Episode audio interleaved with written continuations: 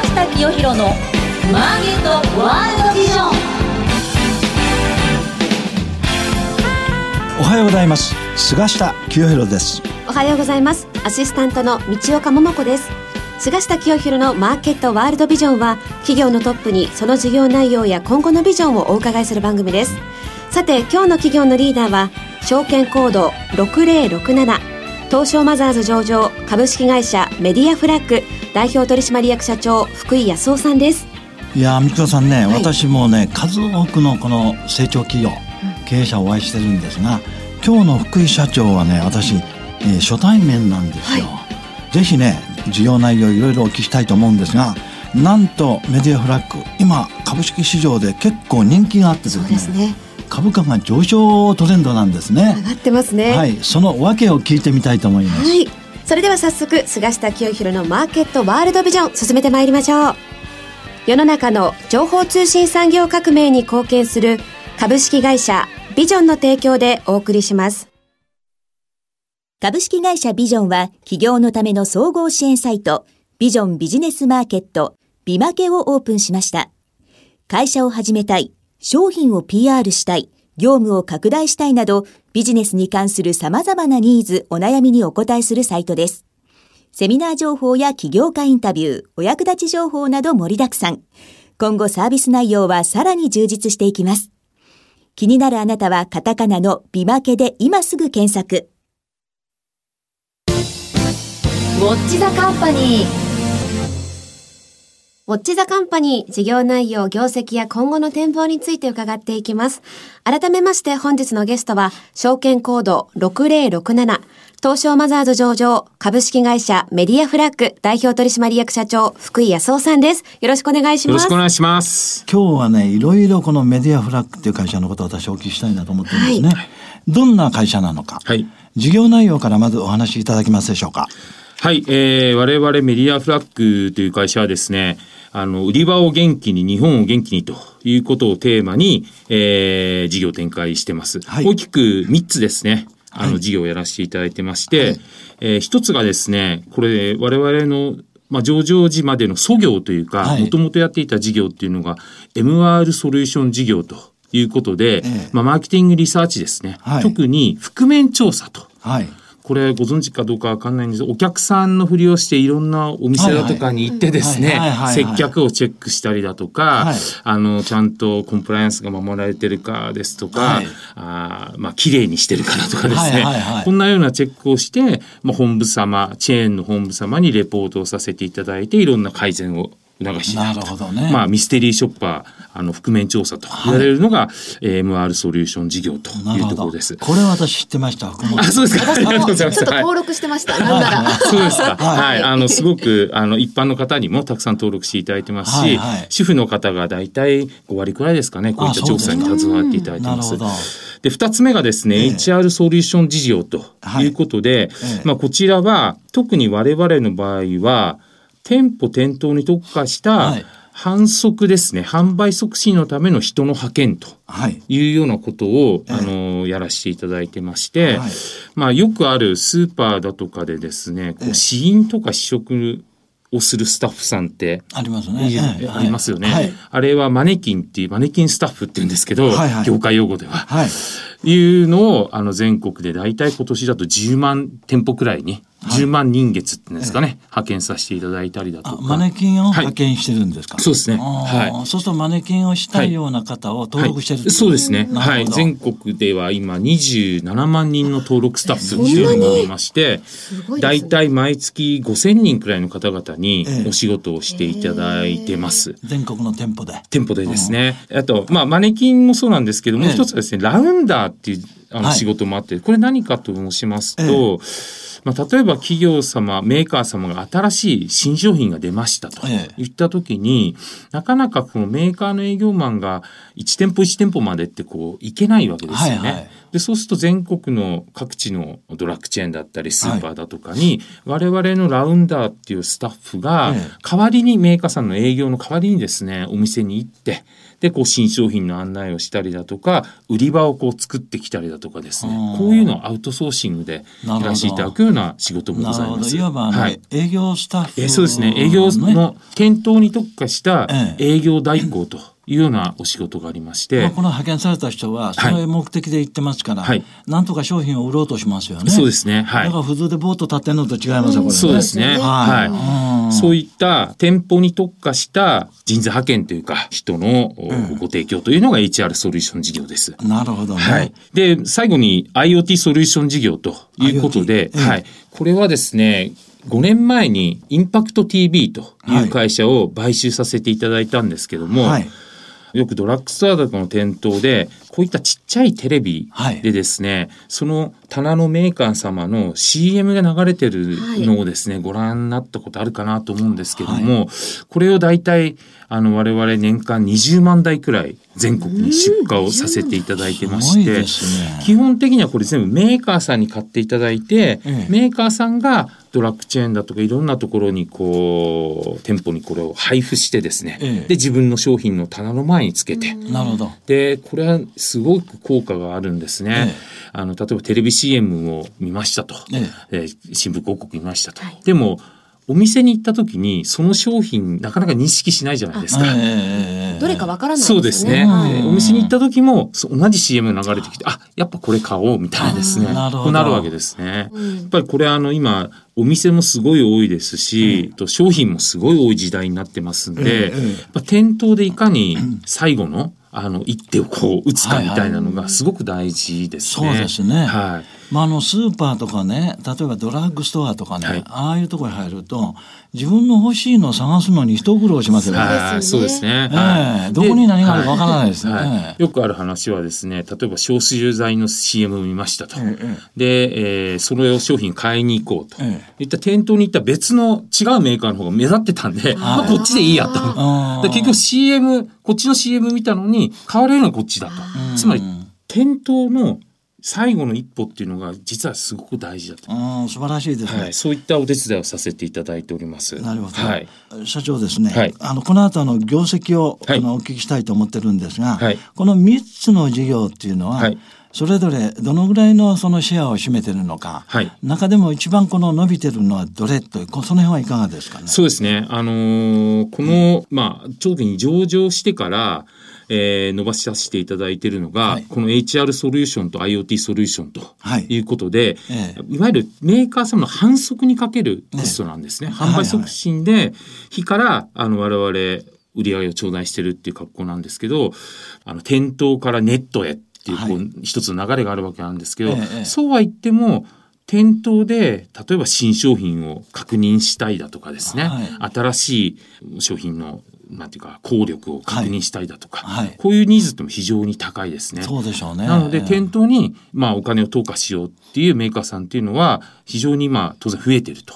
い。う中で、はい、まあこの2つの事業が非常に伸びてるという状況ですね。社長はあの、先ほど3番目の事業はですね、はい、サイネージ市場っていうんですか、はい、それがまあ非常にこれから伸びそうですね今のような状況そうですね。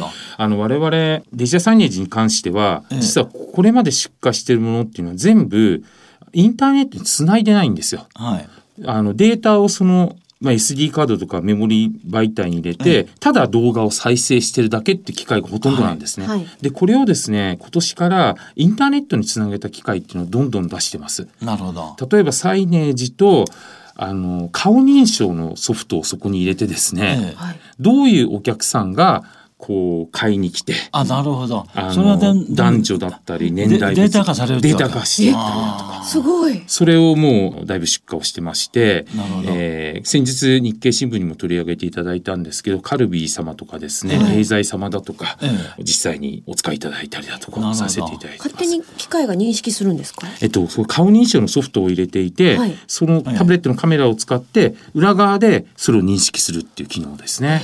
はい、お客さんが商品を選んだ時、はい時に全部データ化されちゃうんです。その例えば前を通った人が何人か、うん、あと立ち止まってそのサイネージを見た人が何人か、その人が男性が何人、女性が何人、ええ。えー、と、年齢層いくつなのかと。で、実際買った人何人なのかみたいなですね。購入した人もみんなそうですね。はい。なるほど。これは、そうですね。それ、はい、その新しいインターネットに接続した新製品、はい。これ発売されたのはいつなんですか、えっと、今年の4月からです。4月から。はい。ただもうじ実証実験等々は、ええ。あの、去年の暮れからずっとやってますんで、ええ。あの、本当にですね、結構面白いデータが取れてまして、やっぱメーカー様もこれまではポスデータって結果だけがこれだけ売れましたと。それだけですよね。そうですね。でもどういう人が買ってったのか、どういう人が買わなかったのか、ええ店頭での人の行動みたいなのがええ初めて直接わかるとええいうことは非常にあれですね。これは素晴らしいですよ。そうですね。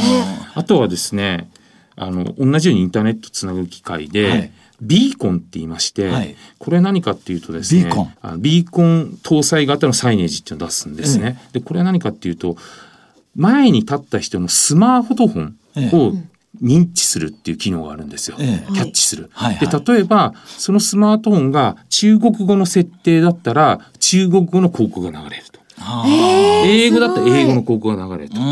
これも非常に期待をしてもらってます。そうですね。はいそしたら今観光客が多数来てますよね。インバウンド対応ですね、まさに。ねはい。で、まあ大体、4カ国語ですね。日本語、中国語、韓国語、英語と。これはですね、ええ。我々は、あの、サイネージの筐体、このもの自体は、ええ。我々のエンジニアが設計して、ええ。まあ、深センの方でファブレスで作ってるんですけど、はい。ええ。ソフト自体はいろんな会社様と提携してやらせていただいてまして、さっきの顔認証もそうですし、ええ。今のビーコンもそうですし、ええ。あと AI 搭載っていうのをちょっと作ってましてですね、ええ人工知能。人工知能ですね、ええ AI で要は簡単な接客だったらサイネージが声かけてですね、商品を説明しようというようなものももすごいあのとあるベンチャー様と組ませていただいてええやってますね。あ、そうですか。、はいや、その今のこのおお話は、今後のこの、えーいろんなスーパーや百貨店や売り場のね、はいもう大改革につながりますね。そうですね。二つあって、一つは、あの、売り場から、インターネットへっていうのがすごく大事だと思ってまして、ええさっきのビーコンなんかですと、ビーコンでスマホをキャッチしましたと。えで、これは、じゃあ、例えばその場では買いませんでしたと。えで、家に帰って、あの、Facebook とか見ていたら、その見ていた商品の、売り場で見ていた商品の広告が入ってですね。ええで、やっぱり買いませんか？みたいなですね。こういう流しができるだとか、そういうインターネット、EC の世界と売り場をこうつなでいくためのハブになるような、こういうのをやりたいなと思ってます。なるほどこれはちょっと将来的な部分も含めてえですね。そうですね。はいまさに IoT ね。そうですね。ということで、はいおそらくこの、お足元の業績絶好調だと思いますが、はいはい社長今どんな感じでしょうか業績は？はい、えっ、と、平成30年12月期、えー第2四半期の決算先日発表させていただきまして、まあ、売上29億1200万と。はいこれ、あのーまあ、前期比だとマイナスではあるんですが、はいえっ、と、これ実は前期はですね、あの、和菓子屋というのを実は上期まで持ってまして、その売上が含まれてまして、はいあの、マイナスになってます。それを除きますと、えー前期比では118.8%ということで、売上も伸ばさせていただいてますね。なるほど。はい。あの、その、うん前期、はいえーあの、会社で持ってた、はいあの、和菓子屋さんを売却したから売り上げが減っていると。そうですねそれを調整すると、はいむしろ本業ではぐっと伸びてる。そうですね。120%弱くらい伸ばしていただいて。素晴らしいですねはい。今のお話をお聞きしてね、はい売り上げが伸びてないはずがないと。いやいやいや私も思いました。思いましたのでね、はいそれで謎が解けましたよね。はい、ははいい、ありがとうございます。で経常利益は1億6500万と。これは、まあ、和菓子屋の分もここが含まれてるんですけども、はいえー前期比で230.4%増とえいうことです。なるほど。はい。で、えー通期のお30年12月期の通期の決算の予予想も、はい売上62億、はい前期比。まあ、これはちょっと若干控えめに部分なんですけど、に2.5%と。はい。で、えー経常利益1億1500万と。はいということで、え上期まで順調に積み上げてますので、はいえっ、と、この後通期については、今、ちょっと、まあ、修正含めてし、なんていうか、あの、精査中というところですね。なるほどね。はい。はいこの先ほどお話になったはい第二のビジネス、第三のビジネスね。はいえ特にこの IoT 絡み、はい AI 絡み、ビーコン、はい。サイサイネージえーマーケット。はいこれはなんか私のこのお聞きした感じでは、はい今後向こう2年3年ね、はい東京オリンピックに向かってそうですね。爆発的に売り上げが伸び、の業績が伸びるんじゃないかと思いますが、はいはいこの4月に発表、はい4月に始めたばかりですから、はい、はい。この非常に有望なビジネスは、まだ業績に織り込まれてないですね。そうですね。全く、あの、今期については、あの、ほぼ、あの、ゼロに近い。ゼロに近いですねですので、ええっと、特に、高付加価値っていうのは売上にも利益にもインパクトを与えますので、ええ。まあ我々2020年12月期っていうのは売上まあ100億営業利益10億というのを一つの目標にさせていただいてますので、まあここに向けて、まあ来年が非常に大事ですね。そうですよね。あの、しっかりそれを売り込んでいきたいなっていうふうに思ってます。いや、私ね、まさにそれをはい。申し上げようと思ったんです。あ、すいません。ええ。ちょっともうね、さすが社長賞で。私はね、この、あの、はメディアフラッグって会社がね、まあ、今までと違うよと。このはい。新しいビジネスで、IoT、AIT ね、はい。まさに今、世界と日本で最先端のビジネスが生まれつつある、はい。場所ですから、はい。そういうところに今乗り出したばっかりですからね、おそらく2018年と2019年の業績っていうのはね、はい。全く比較にならないというほど、そうですね。19年は私業績伸びるんじゃないか、はい。なので今社長がおっしゃったね、はい。2020年12月決算の売上100億、営業利益10億円、はい。これさえ相当控えめのね目標じゃないかなと。頑張ります。まあこう 思ったわけなんですよ。はい。まあね素晴らしいビジネスがこれから生まれようとしてますので、はい。まあこの後ねこのお次々と新しいビジネスを展開されているえー社長のですね、はい。まあやや中長期的な経営目標、はい。経営理念そういったところを中心に、えー後ほどお聞きしたいと思いますので、はい。ありがとうございます。よろしくお願いします。はい。よろしくお願いします。続いてはこちらのコーナーです。マイビジョンここからは企業のトップが考えるこれからのビジョンや人生のターニングポイントなどについて伺っていきます。まあ、あの前半お聞きしたところでね、まあ、とにかく2020年に売上100億、はい。営業利益10億円目標、はい。まあ私がねあの前半お聞きした限りではですね、はい。まあこれおそらくねボトムライン、最低ラインぐらいの目標じゃないかなと。ここからどんどん積み上がるんじゃないかと思うんですが、まあ向こう2年3年大変このメディアフラッグって会社成長していくのが楽しみなんですけれども、はい。まあ社長はまあ最初にこのリサーチマーケティングリサーチのところから始められてね、はい。次々と新しいこの事業を打ち出しておられますが、まあどういうところからこういうねチャレンジ精神が出てくるのか、まあ社長の持っておられるこの経営理念というか目標、はい。あるいは向こう5年10年、はいメディアフラッグっていう会社はどういう方向に進むのか、まあその辺のところどういうテーマでもいいんですが、はい。目指すところですね。そうですね。メディアフラッグ、はい。これをお話しいただけますか？はい、そうですね。あの、まあ、私もともと35歳まで普通のサラリーマンをやってまして、はいあそうですか。さ起業する前はセブンイレブンジャパンっていうところに実はいましてですね。ああそうですか。私以外にも実はセブンイレブン出身者っていうのがうちの会社10人以上いまして、ああそうですか、まあ、売り場あーまあ、リアルの売り場ですよね。これ非常に大事にして、はい。えー売り場が元気になって、結果それが消費の活性化につながって、はいはい。日本が元気になると。その通りです。こういう理念を持ってですね、はいはい。あの、経営をさせていただいてます。はい。はい。まあ、売り場を元気に、日本を元気にっていうところは、まあ、そういったテーマなんですけども、はい。まあ、一方で、あとは、会社としての理念としては社会性ある事業の創造というのを掲げてまして、ええ。これは、あの、従業員の幸せと、あと社会貢献を、まあ、する事業を作っていこうとはい。いうことで、あの、作らせていただいてますね。はい。でですね、まあ、我々、まあ、15年約、この会社、14年ちょっとですね、やらせていただいて、はい。やっぱりこの、リアルのお店っていうことにかなりこだわってですね、はい。実はこれまでやってきたんですが、この2、3年特にまあ、アマゾンだったりとか、はいはい。インターネットに対する対応を我々どうすべきなのかなっていうのは非常に今後10年考えるとですね、ええ。さっきのあの2020年の100億10億っていうのは今の延長線上で、ええ。まあ IoT もの事業も拡大してきますので、はい。十分いけるんじゃないかなと思ってるんですが、ええ。その先っていうのは、やっぱここのままじゃちょっと厳しくなるだろうと、リアルのお店っていうのは。そうですね。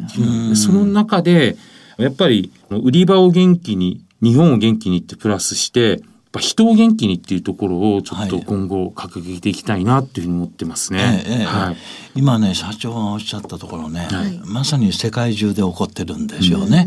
リアルの店舗よりアマゾンの方が伸びてるんですよ。ね。はええ。まだ日本はねリアル店舗が検討してるぐらい、他の国はもうアマゾンが圧勝なんですい。よ。ですね。はい。だからいわゆるリアル店舗よりこの消費者がアマゾンのようなこのネットを通じて買う傾向がますますそうですね、うん我々もですね、ね特にその店頭の反則っていうと、新商品とかリニューアルした商品は、はいやっぱり店頭で一回見てみたいとか試してみたい。はいはいでも、リピートはもうアマゾンでいいんですよね。そうですね。リピートアマゾンでいいんですよ。でも1回目の購入はやっぱ店頭で確認したいっていうのがすごく強いですね。なのでなるほど。店頭の反則費っていうのは私はある程度減らないとは思うんですけどただ、あの、おっしゃるように、日本もやっぱりお店の数多すぎますし、はい。売り場の広さも広すぎますんで、はい。必要じゃないお店っていうのはたくさんあるんだと思うんですね。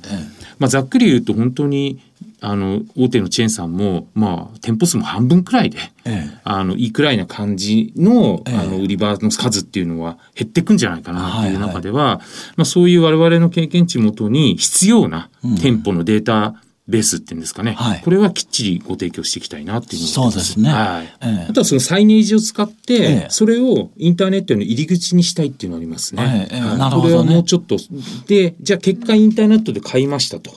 ええでも、それがちゃんとリアルのお店にも何らか収益が落ちるような仕組みっていうのを実は今構築しようとしています。うんはいそうですねはい。これも面白いですね。そうですね、はい。なのでねメディアフラッグっていう会社がますます検討することがね、はい日本経済の活性化につながると思いますので、はいはい社長ますますね、はい、頑張ります。メディアフラッグの旗を高く掲げて、ですね。はい、頑張って、えーええ事業員と一緒にあの拡大していきたいと思ってます。そうですね。はい。まあ2020年の売上100億円に向かって、はいぜひこ今後邁進していただきたいと思います。はいありがとうございます本当にお忙しい中ありがとうございました。どうもありがとうございました。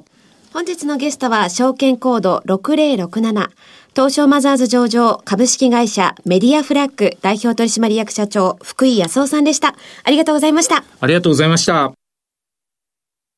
東証一部上場証券コード9416ビジョンは二刀流で成長を続けています。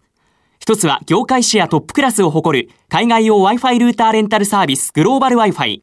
訪日外国人向け忍者 Wi-Fi も好評です。もう一つは情報通信サービス。スタートアップから成長フェーズに合わせた規模やニーズに応じ、企業向け通信 IT インフラサービスを提供します。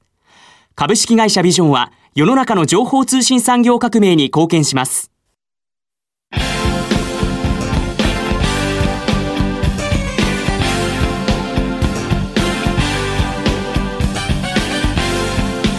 菅下清弘のマーケットワールドビジョン番組もそろそろお別れのお時間ですいや菅下さん社長のお話聞いてインターネットを通じたサイネージの反則って全然知らなくてこれ大革命じゃないですか。いやーもうねイノベーションね。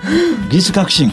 しかもこの店頭に来た人のあらゆるデータをね、すごい、えー収録できる。はい。これメーカーさんも喜ぶと思いますよね。私はもう業績株価ともに今後好調になるんじゃないかなというふうに思いましたね。そうですね、はい。